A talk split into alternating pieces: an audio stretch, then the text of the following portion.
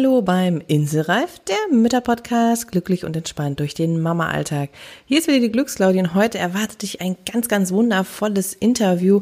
Ich habe nämlich einen ganz tollen Gast so bei mir an der Seite, die liebe Svenja Löwe. Und Svenja klärt uns heute in dieser Folge mal über das Thema Hochsensibilität auf was das eigentlich ist, wie du es bei dir erkennen kannst, wie du dein Kind unterstützen kannst, wenn es das haben sollte und vor allen Dingen, was du als hochsensible Mama für dich tun kannst, wie du deine kleinen Inseln im Alltag schaffen kannst und ja, welche Herausforderungen vielleicht auch auf dich warten. Sei also ganz gespannt, es ist ein hochinteressantes Thema. Hör am besten direkt gleich rein.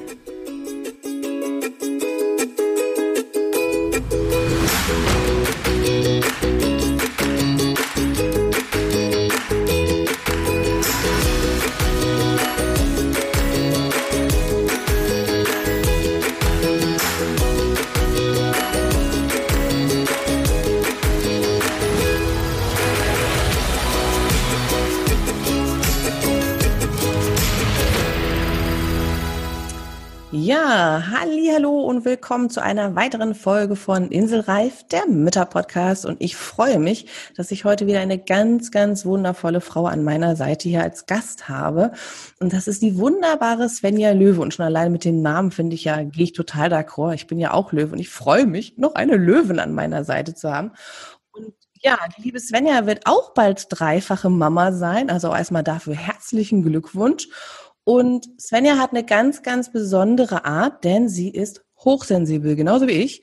Und hat auch als Kind ganz schnell gespürt, irgendwie nehme ich die Welt anders wahr als die meisten. Ich spüre andere Stimmungen, andere Ahnungen, Gefühle. Ich habe einfach ein intensiveres Erlebnis als andere. Und ja, hat sich dann irgendwann auf die Reise begeben, so einer persönlichen Entwicklung, ja, hat äh, Krankenschwester gelernt, ist auch Ergotherapeuten, also wir geht bei uns ganz viel zusammen, ist super. Und ähm, hat irgendwann entschieden, als sie auch gemerkt hat, dass ihre Kinder auch hochsensibel sind, irgendwie ist das bei uns ein bisschen anders im Familienleben als bei anderen. Und es gibt tatsächlich scheinbar noch mehr Familien, die das genauso empfinden. Und du hast dich damit auseinandergesetzt, andere Familien genau damit zu unterstützen. Du bist Bestseller-Autorin, du hast schon ganz viele Bücher geschrieben, du hast einen Online-Kongress gemacht, genau zu dem Thema hochsensibel und löwenstark. Ähm, ja, und begleitest einfach Familien mit hochsensiblen Kindern, hochsensible Mamas und hilfst einfach den Alltag leichter zu gestalten. Und das finde ich so, so, so wichtig. Und ich glaube, dass das Thema Hochsensibilität einfach noch viel, viel weiter in die Welt getragen werden darf. Und auch eine Abgrenzung findet zu diesen typischen Alltagskinderdiagnosen wie ADHS und weiß nicht, was da alles noch so gibt. Ähm, weil das irgendwie in so eine Schiene geht, weil äh, Hochsensibilität ja keine Krankheit ist an sich. Und ich freue mich, dass du dabei bist heute und ein paar Tipps gibt, wie man als hochsensible Mama Zeit für sich findet und ob das vielleicht mehr sein muss als, als normale Mama und auch einfach so ein bisschen über diese Herausforderungen mit dem Thema sprichst. Deswegen herzlich willkommen, dass du da bist. hallo, liebe Claudia, hallo, liebe Zuschauer und Zuhörer. Ähm, ja, ich freue mich auch wahnsinnig, dass ich hier sein darf und vielen Dank für die tolle Vorstellung. Äh, da war ja jetzt wirklich schon ganz viel drin und ja, du hast wirklich die wichtigsten Punkte eigentlich schon erwähnt. Ähm, das ist eben bei vielen ähm, hochsensiblen Familien so, dass sie eben erst durch die hochsensiblen Kinder auf die Hochsensibilität überhaupt kommen. Weil wie du gesagt hast, das ist noch gar nicht so Thema und ähm, viele kennen das sich da noch nicht wirklich aus, haben den Begriff vielleicht mal gehört, aber wissen nicht wirklich, was das ist. Ne? Und äh, wie gesagt, merken dann auch bei, haben, oder haben viele Eltern haben auch früher selber schon gemerkt, bei mir war vielleicht was anderes, aber haben sich irgendwie arrangiert und dann kommen die Kinder und die haben dann auch Probleme im Kindergarten und Schule ist ganz oft Thema. Und dann ähm, beschäftigen sie sich auch mit dem Thema oder kommen überhaupt erstmal auf die Hochsensibilität und dadurch merken sie oft, dass sie selber hochsensibel sind, weil das ist vererbbar. Und wenn du ein hochsensibles Kind hast, ist es oft so, dass du eben auch selbst hochsensibel bist. Und gerade als Mama ist es eben ja, ganz wichtig auch das zu wissen, weil man eben da auf manche Dinge nochmal spezieller auch achtend geben muss und ähm, ja, noch spezieller für sich sorgen muss. Ne? Und deswegen freue ich mich ganz arg, dass ich hier sein darf und ähm, ja, da ein paar Tipps geben darf und vielleicht auch nochmal so ein bisschen erklären darf, was Hochsensibilität überhaupt ist, damit vielleicht der ein oder andere oder die ein oder andere sich da auch ähm, ja ähm, wiederfinden kann. Ganz genau. Und deswegen finde ich es auch total gut, wenn wir da mal direkt einsteigen in das Thema. Denn was ist denn eigentlich dieses wundervolle Wort? Manche sagen auch schon, es ist neumodisch, ne? Das ist eine tolle neumodische Ausrede für irgendwas. Ähm, erklär doch mal ganz grob für diejenigen, die noch nicht sich damit beschäftigt haben oder die unsicher sind, ob sie hochsensibel sind. Was ist das denn eigentlich und wie kann ich das auch feststellen? Ja, ähm, ganz wichtiges Thema. Und äh, das finde ich auch nochmal ganz schön, was du auch gleich gesagt hast. Ich fange immer wirklich auch selber gerne damit an. Was ist Hochsensibilität eigentlich nicht? Also du hast es schon erwähnt, es ist keine Krankheit. Es gibt dafür keine Diagnose. Es ist eigentlich ein Wesenszug. Ähm, es ist auch keine Modeerscheinung. Ne? Ähm, das gab es schon immer, aber eben hat man sich damit noch nicht so wirklich beschäftigt. Es gab früher keinen, keinen Namen dafür.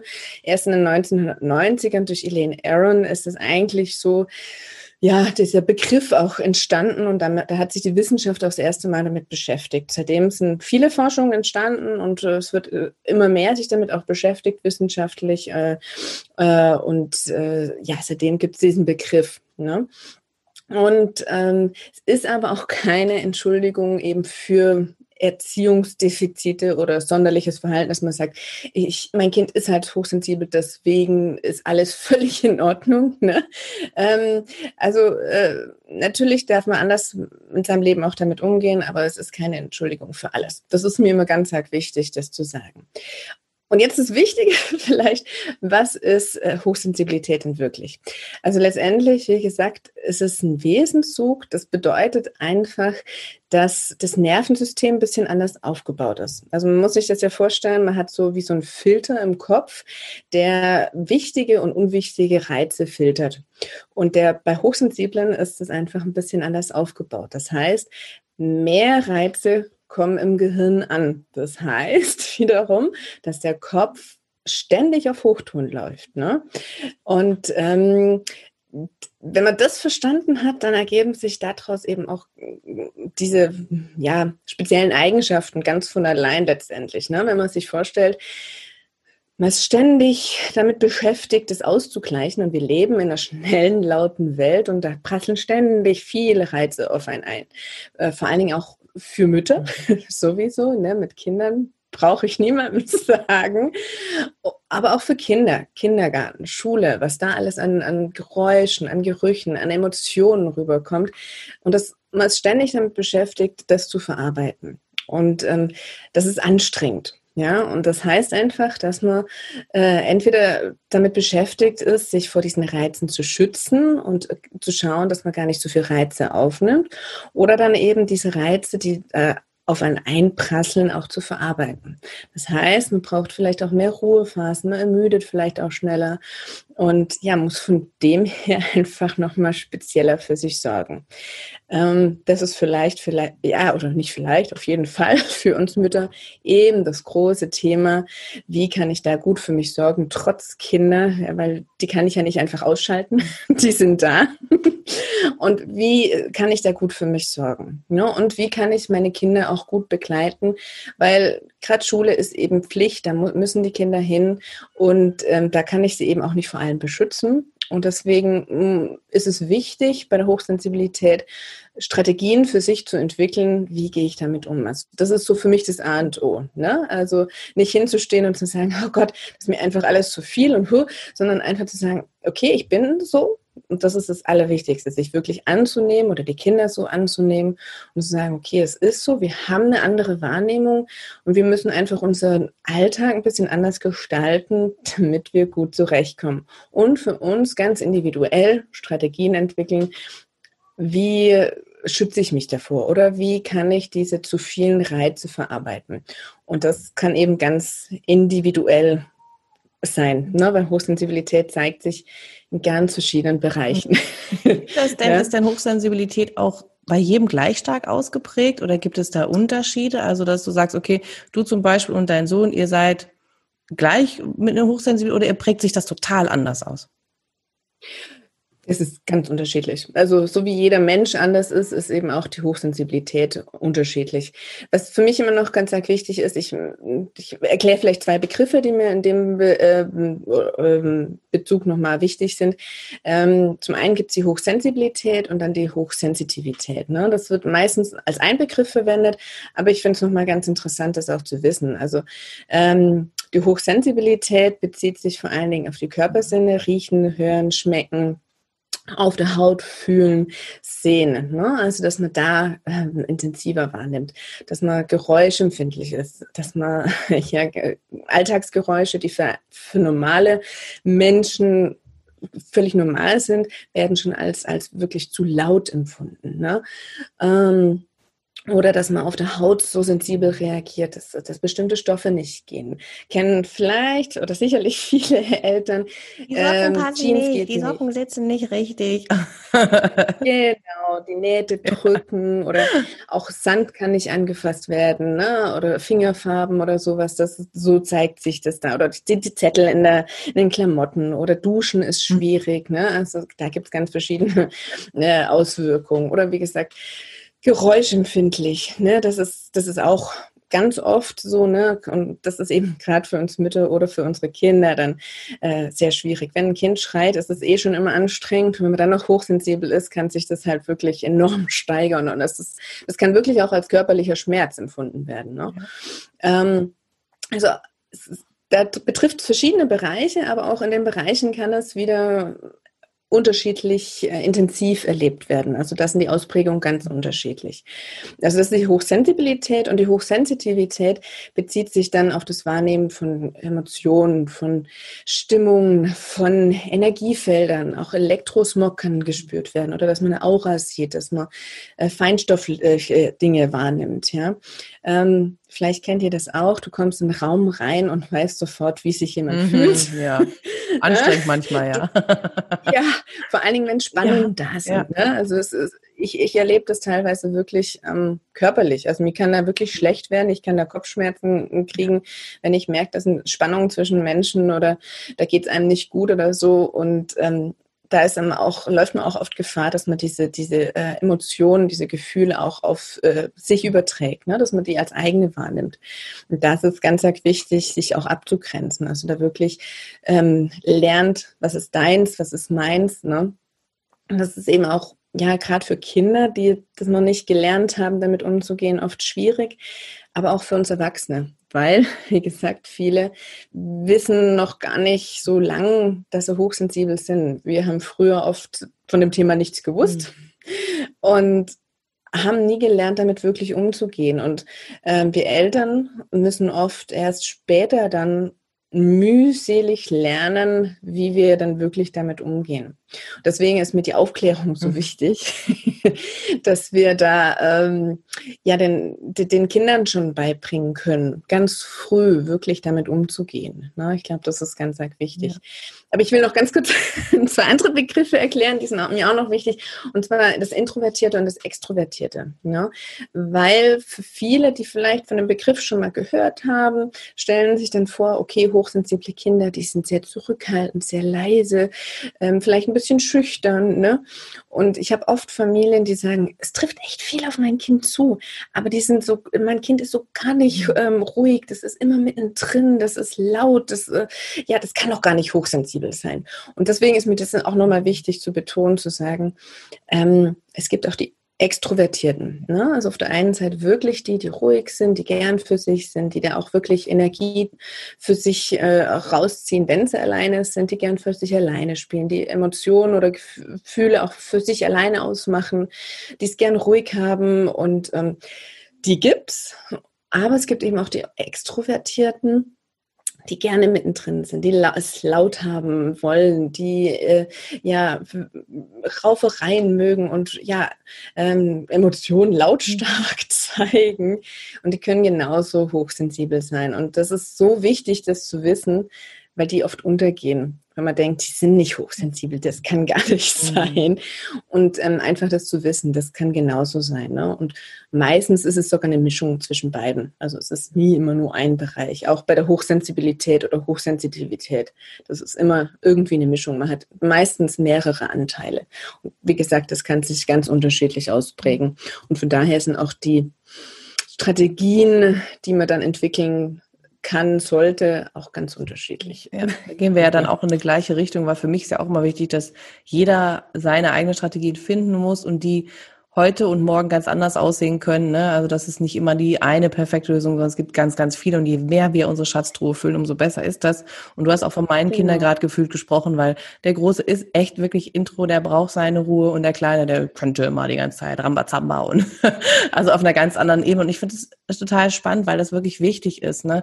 dass wir dann nicht gleich wieder in diese Schiene, ah, mein Kind ist äh, hyperaktiv gehen oder sowas. Ne? Weil das genau. wird ja genau. ganz oft dann schnell fehlinterpretiert oder in der anderen Richtung autistisch angesehen, ähm, was ich auch sehr genau. krass finde. Also was wir schon erlebt haben im Kindergarten, allein an Rückmeldung, wo ich immer sage, okay, also je besser man Bescheid weiß, auch als Mutter, umso eher kann man das Kind auch unterstützen, auch die Erzieher aufklären. Okay. Was ist denn so deine Erfahrung? Wie gut wissen denn Nicht-Therapeuten, so wie wir jetzt, ähm, über das Thema Bescheid? Und ist es ähm, wo kann man sich vielleicht auch da Hilfe holen, wenn man das Gefühl hat, man ist da im Kindergarten oder in der Schule, ähm, die wissen das gar nicht, die kennen sich damit nicht aus, dass man da nicht so als Einzelkämpfer auftritt. Also kann man sich da Hilfe holen?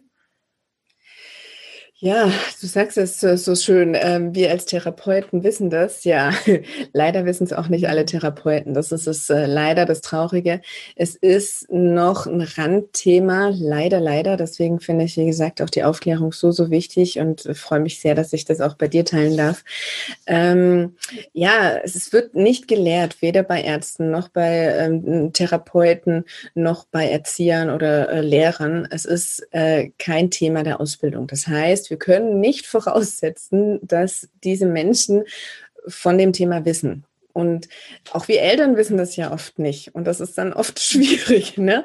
Weil, wie du sagst, es hat ähm, auch Überschneidungen mit anderen mit wirklichen Krankheiten. Ne? Also du sagst ADHS, Autismus, e eben das. Und ähm, das ist halt schwierig, weil ein Kind oft, wenn eben die Strategien noch nicht gelernt hat oder das Umfeld noch nicht so drauf eingestellt ist, dann zeigen hochsensible Kinder eben aus Überforderung oft ähm, ja auffälliges Verhalten. Und das kann dann ähnlich sein wie eben ADHS oder Autismus oder so. Ne?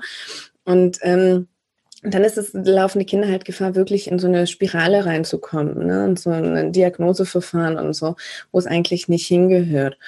Und ähm, ja, deswegen, was können wir als Eltern tun? Letztendlich geht es darum, dass wir Eltern uns selber zu Experten machen. Ne? Ähm, dass wir unsere Kinder gut unterstützen können, dass wir erstmal wirklich wissen, was ist Hochsensibilität, wie zeigt sich das bei meinem Kind, in welchen Bereichen ist mein Kind eben auch hochsensibel äh, und wie kann ich es unterstützen, wie kann ich mein Kind da stärken. Ne? Und dann eben auch mit den Erzieherinnen, Erziehern ähm, und Lehrern auch äh, in Kontakt gehen und versuchen da auch Möglichkeiten zu finden, weil wir können unser Kind nur zu Hause unterstützen oder es stärken, aber in der Schule, im Kindergarten sind wir ja nicht da. Deswegen ist es schon auch wichtig, dass die Betreuungspersonen sich mit dem Thema auskennen oder zumindest verstehen, warum das Kind sich jetzt vielleicht so oder so verhält. Und im besten Fall kann man ähm, gemeinsam Lösungen finden, dass man sagt, okay, wir unterstützen das Kind auch im Kindergarten, dass das Kind sich vielleicht mehr zurückziehen darf. Ähm, dass es in der Schule Gehörschutz kriegt, wenn es da geräuschempfindlich ist, dass man gemeinsam Lösungen findet, wie man das Kind unterstützen kann. Ne?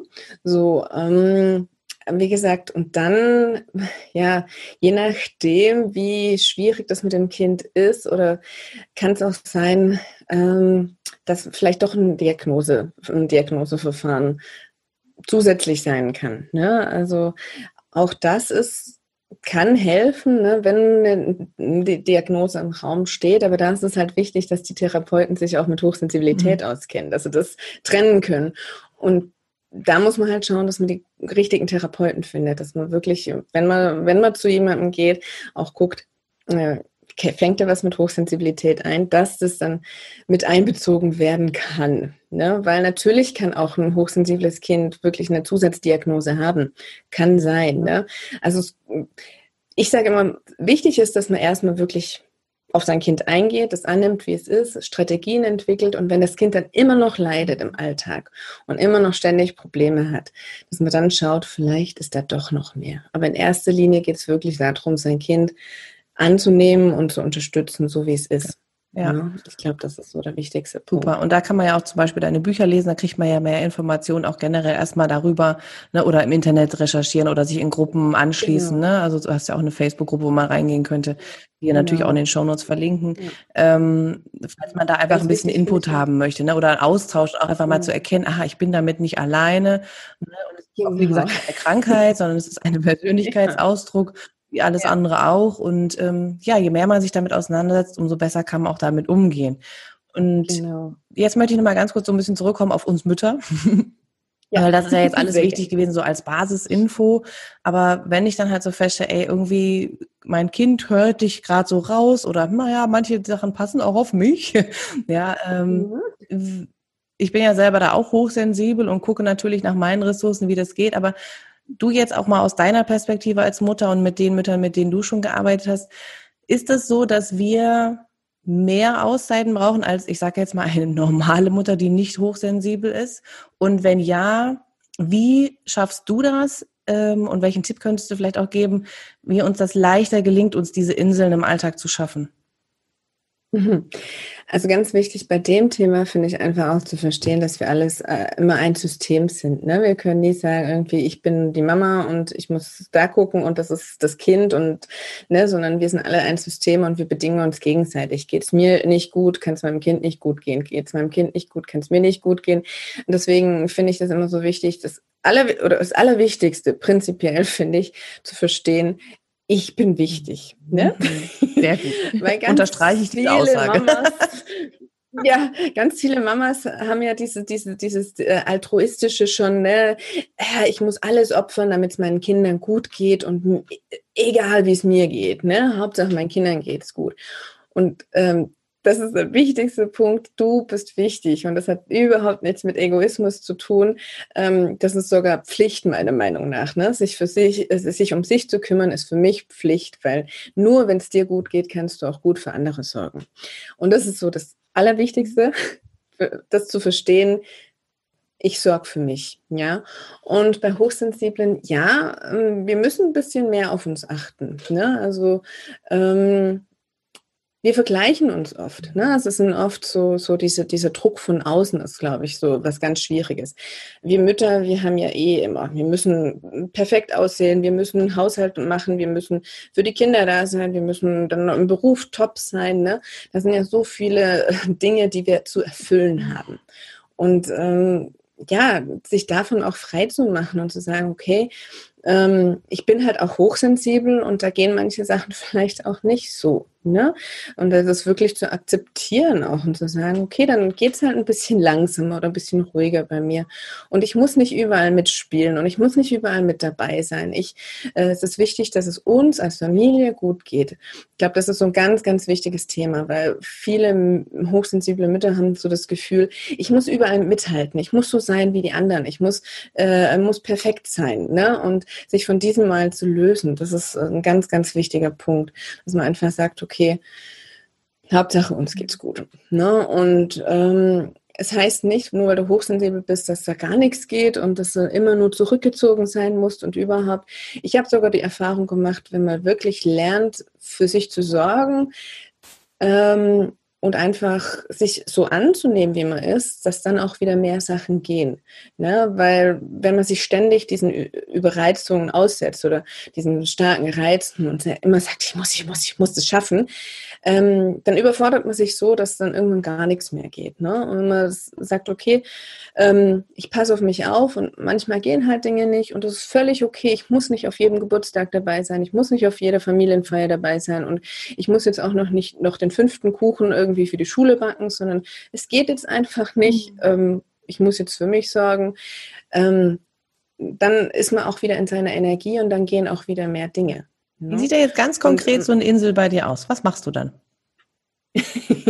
Äh, für mich, also wie gesagt, ähm, es ist ganz individuell. Klar, aber ich gehe so an von ähm, dir aus. Ne? Also für mich persönlich äh, rausgehen, mhm. Natur. Ja, das ist für mich mhm. eines der wichtigsten Dinge. Und das ist das Schöne, weil ich das ähm, mit meinen Kindern zusammen machen kann. Ne? Man denkt ja oft zur Selbstfürsorge und so, das ist, da brauche ich Ruhe, da muss ich meine Kinder abgeben und es geht nur, wenn ich alleine bin. Ähm, natürlich ist es was ganz Tolles und auch ganz wichtig, dass man auch mal Zeit für sich alleine hat, aber es geht im Alltag eben auch nicht immer. Und deswegen finde ich Natur für mich was ganz Wichtiges, was ich auch mit meinen Kindern zusammen machen kann, weil ich die Erfahrung gemacht habe, dass meine Kinder draußen, wenn sie Bewegung haben, wenn sie in der Natur sind, was, was sie auch total erdet, ähm, dass die dann auch runterfahren. Und so kann ich beides zusammen machen. Ich fahre runter, ich erde mich, ich bin in der frischen Luft, ich bin in Bewegung und meine Kinder kommen auch runter. Ne? Und das tut uns allen gut. Also das ist so einer von meinen Inseln. Der andere ist auch Körperpflege zum Beispiel. Also für mich, ich habe das ganz klar, wenn ich im Bad bin, wenn ich dusche, das ist meine Zeit. Da will ich dann auch, da wissen auch die Kinder, okay, da ist Mama jetzt und die braucht jetzt auch die Zeit. Ich glaube, das ist auch ganz wichtig, dass wir mh, mm, das auch so kommunizieren. Ne? Auch unsere Kinder können das mhm. lernen. Auf jeden Fall, auf jeden Fall. ne? Weil ähm, wir denken wir müssen immer für unsere Kinder da sein und überhaupt, aber es, es können Kinder auch schon klein lernen. Also mein Kleiner ist, wird jetzt drei, der Große ist, äh, wird zwölf, äh, aber die wissen das, die können das dann auch schon. Und die, die 20 Minuten oder was, das können sie auch mal alleine. Ja, und vor allem, man muss ja auch immer wieder, finde ich, dann sehen, dass wir ja auch deren Zeit respektieren. Also und ja. das lernen die ja auch, ja. spüren die ja ganz schnell, ne, dass wir das genauso respektieren und dann machen die das ja auch gerne. Und sie wissen auch wieder, wenn du dann fertig bist, bist du ja auch wieder völlig da und ähm, bist auch wieder bereit, dich mit ihnen auseinanderzusetzen. Ist ja was ganz anderes, ob du nebenher lebst oder ob sie wirklich merken, du, danach ist wieder Qualität auch in der Beziehung da. Ne? Genau. Also von daher super. Genau. Ja, okay. Definitiv. Und wichtig finde ich auch, dass wir uns klar machen, dass wir keine Entertainer für unsere Kinder sind. Ne? Das finde ich auch einen ganz wichtigen Punkt, weil äh, viele Eltern haben so den Anspruch oder gerade Mütter haben so den Anspruch, ich muss immer irgendwie meinen Kindern was bieten und voll die Action machen und überhaupt.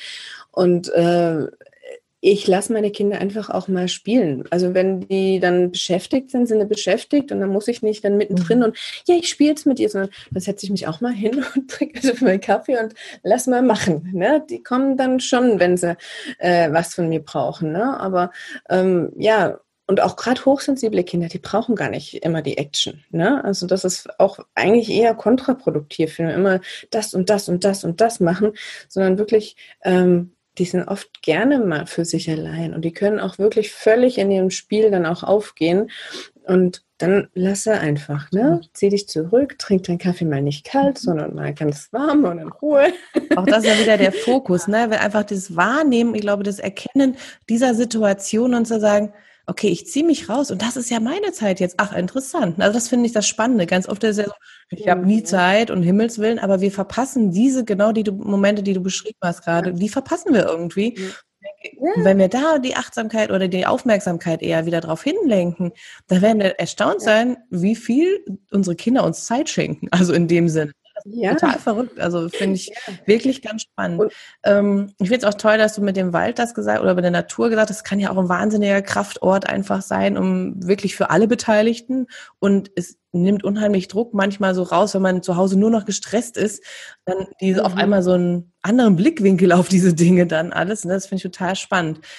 Hast du noch eine praktische Übungen, die die Frauen, die jetzt zuhören, machen können, wenn sie wirklich in so einem Level sind, also wenn sie jetzt gerade, ich sag mal, nicht unbedingt in den Wald gehen können, weil das gerade irgendwie nicht machbar ist. Sie können auch nicht gerade duschen, weil das gerade irgendwie nicht machbar ist, oder was auch immer. Aber es ist irgendwie gerade, puh, anstrengend, schwierig und die Kinder wollen die ganze Zeit gerade äh, belagern ein. ähm, was könnte dann diese Frau tun, um sich da auch wieder zu erden oder trotzdem zu sagen, okay, da komme ich jetzt gut durch, durch diese Situation? Mhm. ja, ist schwierig für uns im Alltag, ne? Aber es sind immer die kleinen Momente auch, ne? Also das ist immer so wichtig, finde ich, zu sagen, dass es gar nicht so das riesengroße Ding sein muss, sondern die kleinen Momente. Ähm, ganz, ganz wichtig finde ich auch immer atmen. Mhm. atmen. Und ähm, gerade für uns Hochsensiblen ist ähm, auch, wir sind so, so, so Luftwesen. Ne? Also wir sind ständig auch mit den Gedanken, mit unserem äh, Kopf irgendwie außerhalb und überall. Und ähm, das ist ganz, ganz wichtig, dass wir wieder zu uns äh, in den Körper kommen und uns spüren. Ne?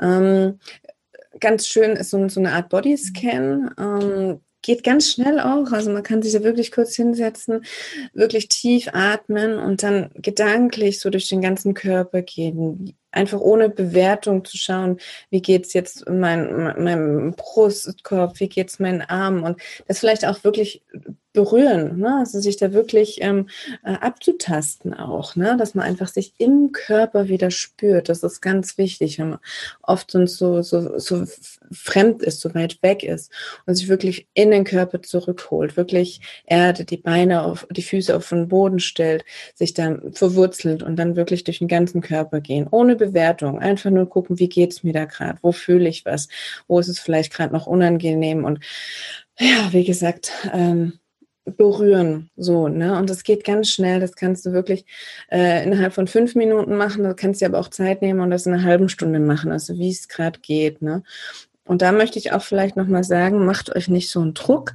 Es ist auch völlig okay, wenn du ganz ähm, pädagogisch nicht so wertvoll einen Fernseher mal anmachst und sagst, jetzt schaut mal eure Lieblingssendung an und ähm, du dir dann einfach für dich diese paar Minuten, diese halbe Stunde oder was auch immer für dich nimmst. Das finde ich auch mal ganz wichtig, weil viele Mütter dann den Anspruch haben, nein, das darf nicht sein und ah, das ist doch, das ist doch meine Aufgabe, mich jetzt mit den Kindern zu beschäftigen. Und nein, es ist völlig okay, wenn du auch mal deine Kinder was heißt abstellen? Abstellen ist immer so ein falscher äh, Begriff, aber sie dürfen da auch mal dann da gucken und du hast eine Auszeit für dich und erdest dich und kommst mal zurück zu dir in deinen Körper und dann bist du wieder da.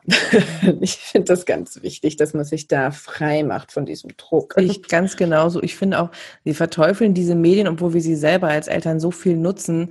Ich denke, das mm. ist irgendwie auch so ein Widerspruch in sich, ja, wo man denkt, okay, aber die Kinder lernen es ja an uns. Ich meine, die sehen ja sowieso, wie wir uns verhalten. Und wenn wir ständig am Handy oder am Laptop oder am Fernseher hängen und sie dürfen es nicht, finde ich es immer sehr abstrus, genauso mit Süßigkeiten oder sowas. Ne? Also muss ich immer auch gucken, was lebe mhm. ich vor, ne? was ist mein meine ja. Einstellung und ähm, da, ja. dann transportiere ich auch eine Art von Wert und das einfach auch zu genau. einem gewissen Maß zu sehen, als ich darf da was konsumieren. Ich kann da auch viel lernen. Also ich meine, da ist ja auch, also was meine Kinder schon gelernt haben über den Fernseher, wo ich äh, von diesen ganzen Baufahrzeugen keine Ahnung habe, ja, wenn ich davon jetzt mal so ausgehe, ich kenne jedes ja. Baufahrzeug mit ihrem richtigen Namen und nicht Ach so, das gibt's also auch. ja. Ne? Und auch die, die wenn es dann größer sind im Internet. Ja. Internet ist ja auch wahnsinnig toll. Also äh, was man da alles lernen kann, von Sprachen über, ach in YouTube gibt's ja jedes, alles an Tutorials und was weiß ich. Ne? Also ich würde die digitalen Medien auch nicht so verteufeln. Man muss sie halt richtig einsetzen oder auch begleiten, finde ich. Ne? Also dass man einfach auch eine ja. Idee bekommt, wie kann man das richtig nutzen. Aber dann haben auch die Kinder einen ganz anderen Bezug dazu. Und weglassen können wir sie sowieso nicht mehr. Sie sind da. Ne? Und von daher finde ich das genau den richtigen Einsatz. Es war wieder viel, viel drin, äh, viele Themen. Erstmal überhaupt, was ist Hochsensibilität? Welche Sachen kannst du für dich nutzen als Mama? Wie kannst du dein Kind unterstützen? Also, wow, wieder vollgepackt diese Episode heute. Äh, liebe Svenja, wenn man jetzt sagt, okay, ich habe ein bisschen eine Idee bekommen, aber so richtig, ich möchte noch mehr in den Austausch gehen, ich will noch mehr erfahren über das Thema und was ich tun kann. Wo kann man denn jetzt dich finden oder wo kann man Unterstützung bekommen? Ja, äh, wir könnten wahrscheinlich ewig über das Thema noch sprechen, weil das ja so, so ein großes Thema ist. Ja, ne? ähm, ja aber man kann mich auf meinem Blog besuchen, die Löwenfamilie.de. Ähm, verlinkst du ja auch gleich ja, alles nochmal. Ne? Ähm, da kannst du ganz viel nachlesen und ähm, auch mit mir zusammenarbeiten, wenn du das Gefühl hast, du brauchst auch persönliche Unterstützung. Ähm, du kannst in meine Facebook-Gruppe kommen, Hochsensibel und Löwenstark. Ähm, das ist auch, ja, ganz wichtig, vor allen Dingen, um sich auszutauschen, auch mit anderen, ne? weil ich, das ist auch ein ganz wichtiges Thema, eben nicht allein zu sein und zu sehen, ja, anderen geht es genauso und manche haben vielleicht auch schon ähm, die eine oder andere Erfahrung gemacht und können da auch unterstützend dabei sein. Da sind es auch schon über viereinhalbtausend Familien dabei. Ähm, also es ist ein großes Thema und da lade ich jeden herzlich dazu ein. Und auf meinem YouTube-Kanal kannst du ähm, auch ganz viel ähm, wichtige Informationen nochmal bekommen. Da habe ich auch zu vielen wichtigen Fragen schon Videos aufgenommen. Ähm, das geht auch immer ganz schnell. Wer nicht so viel Zeit hat, kann sich mal ein, Video anschauen, gerade für Mütter vielleicht gar nicht ganz schlecht. Und dann habe ich natürlich noch meine Bücher, wie du vorhin schon gesagt hast, aber die findet man auch über meine ähm, über meinen Blog. Genau. Also man kann viel Infomaterial bekommen, wenn man das möchte. Und das ist ja am Anfang, finde ich, das Entscheidende, sich inspirieren zu lassen, Infos einzuholen und dann zu gucken, wie gehe ich da meinen Weg, was ist da der richtige. Mhm. Ähm, deswegen ist es schön, wenn es da viel Angebote gibt, dass man sagen kann, okay, das ist das, was ich am leichtesten konsumieren kann, das ist das, wo ich meine Infos herbekommen kann. Ich danke mhm. dir ganz herzlich, dass du jetzt mit diesem Thema wieder ein bisschen mehr frischen Wind reingebracht hast, dass das nicht verteufelt werden, sondern es einfach eine Persönlichkeitsmerkmal ist von uns und dass wir gut damit umgehen können, wenn wir darüber Bescheid wissen. Und von daher danke ich dir für diese ganzen Infos, für die Ideen, für die Tipps und dass du dir die Zeit für uns hier genommen hast im Inselreif Podcast. Vielen, vielen Dank dafür, liebe Svenja. Mhm, ja, vielen, vielen lieben Dank, dass ich den Raum hier bekommen habe, das Thema weiter in die Welt zu tragen. Und äh, ja, vielen Dank fürs Zuhören, Zuschauen, liebe Zuschauerinnen. Ich hoffe, dass ihr da ein bisschen was für euch mitnehmen konntet und ähm, ja, da ein bisschen besser für euch ähm, auch sorgen könnt. Sehr, sehr gut. Wenn dir diese Folge gefallen hat und du dich inspiriert fühlst und neue Ideen für deinen Alltag hast, dann freue ich mich, wenn du den Inselreif Podcast mit deinen befreundeten Müttern teilst oder eine positive Bewertung hinterlässt. In diesem Sinne, alles Liebe, dein Glücksfreund.